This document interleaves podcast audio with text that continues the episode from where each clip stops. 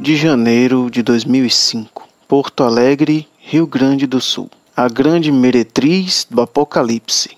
Boa tarde. Em primeiro lugar, gostaria de elogiar o texto que conta a verdade sobre os falsos profetas que iniciaram a Igreja Adventista. www.monfort.org.br barra perguntas barra adventista.html. Eu não sou adventista, mas estudei nove anos em uma escola deles e sei que a maioria dos membros dessa igreja não pensam muito a respeito do começo dessa seita. Em segundo lugar, uma polêmica, não sobre os adventistas. A Igreja Católica já lançou alguma biografia autorizada da Igreja e de seus papas?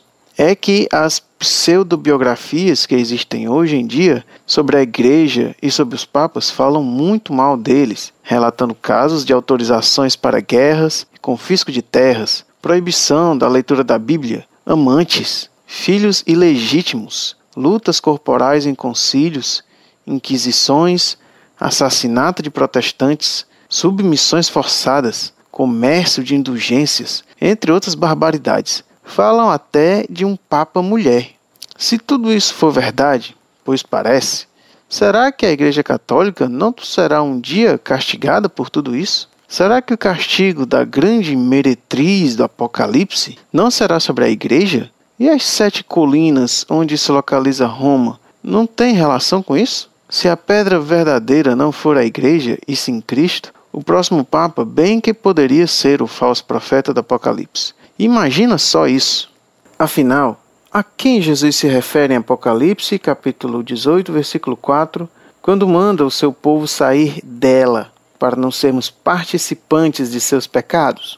Não é a respeito da igreja dos últimos tempos? Não seria melhor abandonar a igreja antes para não sermos participantes de tantas injustiças e Deus nos castigue junto? Será que as igrejas protestantes que acreditam exclusivamente na palavra de Deus contida na Bíblia não estão mais corretas do que as igrejas que sempre obedeceram ao Papa? Prezado Salve Maria. Agradeço seu testemunho sobre o Adventismo, pois o fato de você ter estudado com eles por nove anos lhe dá autoridade para dizer o que constatou. Há várias histórias da igreja recomendáveis. Uma que lhe seria útil, por ser um bom resumo, é a História Popular da Igreja, do padre Émile Barbier, três volumes. Outra é a de um protestante convertido, Ludwig von Pastor, História dos Papas em muitos volumes. Qualquer história mais séria, porém, lhe demonstrará que todas essas calúnias que você enumerou contra a Igreja, papisa Joana, massacres e etc., são absolutamente falsas, ou têm uma explicação lógica. Se a Igreja é de fato divina, fundada por Cristo, é natural que ela seja caluniada, pois não disse Cristo: Bem-aventurados sereis quando vos insultarem e vos perseguirem e disserem falsamente todo mal contra vós por causa de mim.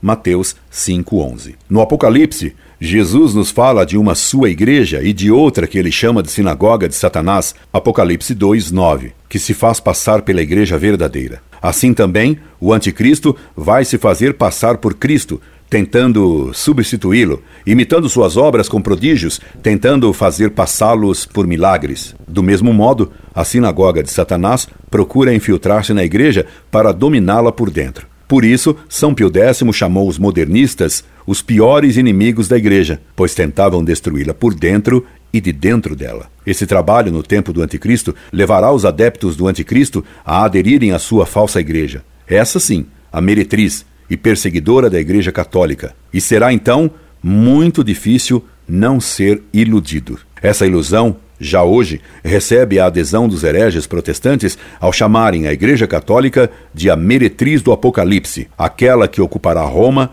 quererá se fazer passar pela Igreja de Cristo. Incorde Jesus Semper, Orlando Fedeli.